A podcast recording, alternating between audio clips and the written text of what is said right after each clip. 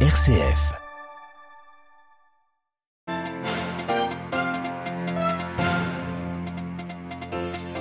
La mer Noire, une zone inflammable depuis l'invasion russe en Ukraine. Deux jours après y avoir perdu un drone, les Américains déclassifient les images de l'interception de leur engin par les Russes.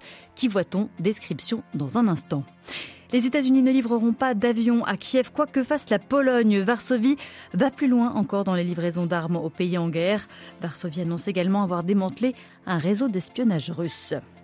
Israël, un pays divisé depuis deux mois par la réforme judiciaire voulue par le gouvernement. Nous revenons ce soir sur la tentative d'apaisement proposée par le président Herzog. Et puis enfin Beyrouth, Riyad Salamé auditionné aujourd'hui, le grand argentier du Liban depuis 1993, l'architecte du rebond économique du pays après la guerre, est accusé maintenant d'avoir provoqué la descente aux enfers du Liban. Radio Vatican, le journal, Marie Duhamel. Bonsoir à tous. 42 secondes de vidéo déclassifiée. L'armée américaine a décidé d'en finir avec les démentis de Moscou. Elle a publié ce matin les images montrant l'interception de son drone par les Russes dans le ciel de la mer Noire il y a deux jours. Selon Washington, un chasseur russe durant cette opération aurait percuté l'appareil américain, entraînant son crash, un premier vrai contact entre les deux armées. Depuis le début de la guerre, le Kremlin dément cette version des faits mais la vidéo dévoilée par l'armée américaine ne laisse que peu de place au doute. Le Glory.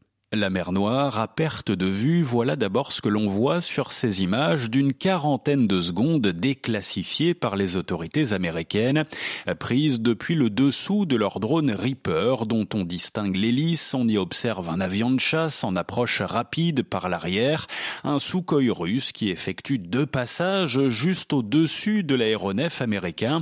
À l'issue de la seconde manœuvre, la vidéo se fige et l'hélice du drone apparaît clairement endommagée, selon Washington le chasseur russe aurait percuté son appareil, le forçant ensuite à aller s'abîmer en mer. Et s'il est impossible de constater le choc, ces images n'en semblent pas moins corroborer la version américaine. Le Kremlin avait-il prévu d'entraîner ainsi le crash du drone? Le Pentagone ne se prononce toutefois pas sur ce point, tout en reconnaissant le caractère unique de l'événement dans le contexte explosif de la guerre en Ukraine. Nous continuerons, promet Washington, à faire voler nos drones là où la loi internationale le permet. New York, le écloury Radio Vatican. C'est une question de sécurité nationale. La Maison-Blanche aurait, d'après le Wall Street Journal, posé un ultimatum à l'application aux milliards de consommateurs TikTok. Si celle-ci reste dans le giron de sa maison-mère basée en Chine, elle sera interdite aux États-Unis. Une attaque injustifiée, a réagi Pékin aujourd'hui. Emboîtant le pas aux États-Unis, Canada, l'Union européenne, le Royaume-Uni a interdit à son tour aujourd'hui l'application sur les appareils gouvernementaux de TikTok. La Chine craint que la crise ne s'aggrave et ne devienne incontrôlable. Pékin exhorte l'Ukraine et la Russie à relancer au plus vite leur pourparlers de paix. Déclaration à l'issue du premier entretien téléphonique entre les chefs des diplomaties chinoises et ukrainiennes cet après-midi depuis le début de la guerre. Mi-février, la Chine publie un plan de paix en 12 points s'opposant à l'arme nucléaire, appelant à respecter l'intégrité territoriale de tous les pays. Pas de génocide en cours en Ukraine, mais au moins un crime de guerre après avoir visité 56 localités, des lieux de sépulture, de torture, interrogé des centaines de femmes et d'hommes. Une commission d'enquête de l'ONU dénonce aujourd'hui dans un rapport le transfert d'enfants ukrainiens en Russie, un crime de guerre. Selon Kiev, plus de 16 200 enfants sont concernés.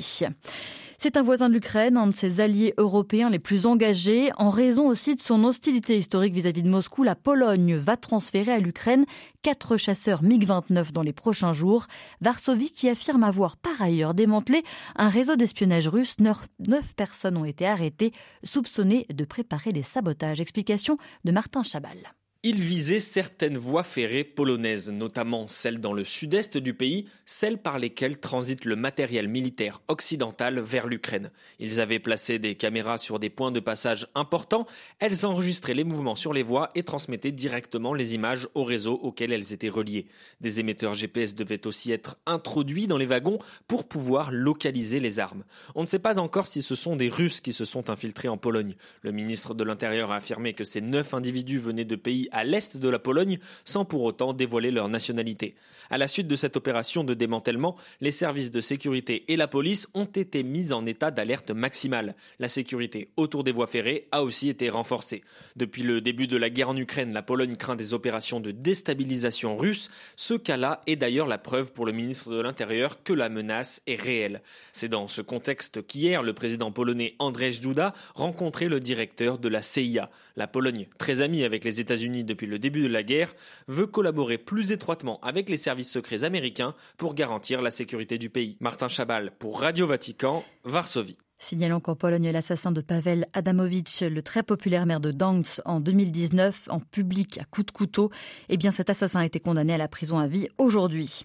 Coup de tonnerre politique en France, il voulait un vote sur son projet phare de réforme du système des retraites, mais finalement voilà, le président Macron a décidé de recourir in extremis au 49-3 pour faire passer son texte sans vote, quelques minutes seulement avant le début d'une session parlementaire décisive. Sous les huées des députés, la première ministre a décrit l'incertitude à quelques voix planant euh, sur l'issue du vote, ce malgré d'intenses tractations. La décision de recourir au 49-3 risque d'affaiblir le gouvernement. Marine Le Pen, la présidente du Rassemblement national, annonce déjà une motion de censure contre l'exécutif. Depuis Berlin, où il est en déplacement, Benjamin Netanyahou, le premier ministre israélien, estime grotesque ce qu'il accuse de vouloir abolir la démocratie. Une absurdité selon lui. Aujourd'hui encore, des rassemblements se sont tenus en Israël pour dénoncer cette réforme du système judiciaire voulu par le pouvoir qui entend limiter les prérogatives de la Cour suprême. Ils étaient des dizaines de milliers de personnes à Tel Aviv. Le pays est scindé en deux. Et dans un souci justement de réconciliation, le président israélien a proposé hier un compromis, aussitôt rejeté par la coalition au pouvoir. Lucas de Villepin. Ceux qui pensent qu'une guerre civile est impossible n'ont pas idée à quel point nous en sommes proches. Le discours alarmiste tenu hier soir par le président israélien Yitzhak Herzog n'aura pourtant pas fait bouger les lignes. Sa proposition de compromis sur la réforme de la justice est rejetée par la coalition qui considère que ces points clés ne permettent pas un équilibre des pouvoirs. En déplacement à Berlin aujourd'hui, Benjamin Netanyahu qualifie les critiques sur sa réforme de grotesques et d'absurdes. De leur côté, les opposants au texte ne désarment pas et sont à nouveau descendus dans les rues pour, je une journée de résistance ce jeudi. Après avoir bloqué plusieurs routes et le port de Haïfa, des dizaines de milliers de personnes sont réunies en ce moment même sur l'une des plus grandes places de Tel Aviv. Quelques arrestations et des violences sporadiques, mais pas de quoi décourager les manifestants qui se donnent rendez-vous dans la rue samedi soir prochain. Lucas de Villepin, Tel Aviv, Radio Vatican. Nouvelle incursion militaire de Tsahal à Jenin en Cisjordanie. L'armée israélienne a tué quatre Palestiniens, dont un adolescent, fait 23 blessés, dont 5 en état grave. 85 Palestiniens, dont des mineurs, ont été depuis le début de l'année et un policier israélien. Encensé pour avoir redressé l'économie libanaise après la guerre civile, le gouverneur de la Banque centrale, Riyad Salamé, est au centre d'enquête judiciaire accusé d'être un des principaux responsables de l'effondrement financier du pays. L'ancien banquier d'affaires, 72 ans, a été auditionné aujourd'hui à Beyrouth dans le cadre d'une enquête lancée contre lui pour malversation financière en présence de magistrats européens. Paul Ralifé à Beyrouth. Le gouverneur de la Banque du Liban, qui est dans la ligne de mire de la justice libanaise et de plusieurs pays européens, a perdu une manche ce jeudi. Ses tentatives d'éviter d'être entendu par des juges européens ont échoué. Ce jeudi, le patron de la Banque centrale a été auditionné en tant que témoin pendant six heures par un juge d'instruction libanais en présence de plusieurs magistrats européens. Ces derniers enquêtent sur des soupçons qui tournent autour de Riyad Salamé, son frère et une assistante, dans des affaires de détournement de fonds et de blanchiment d'argent portant sur 330 millions de dollars. Il pourrait être entendu à plusieurs reprises dans les jours qui viennent. Le début de l'interrogatoire a coïncidé avec une information selon laquelle Riyad Salamé aurait remis sa démission au Premier ministre Najib Miati. La nouvelle a été démentie par des sources de la Banque centrale. Les ennuis du patron de la Banque du Liban ne s'arrêtent pas là. Mercredi, l'État libanais a porté plainte contre Riyad Salam et ses complices présumés. Cette démarche vise à préserver les intérêts de l'État en cas de saisie des biens et des avoirs du gouverneur dans les banques européennes. L'audience de Riyad Salam a été accompagnée par d'importantes mesures de sécurité prises par l'armée et les forces de police autour du palais de justice de Beyrouth. Paul Khalife, Beyrouth, RFI pour Radio Vatican. Le Premier ministre libanais au Vatican aujourd'hui reçu par le pape qui lui a rappelé l'urgence d'élire un président, un poste vacant depuis le départ de Michel Aoun le 30 octobre, 31 octobre dernier.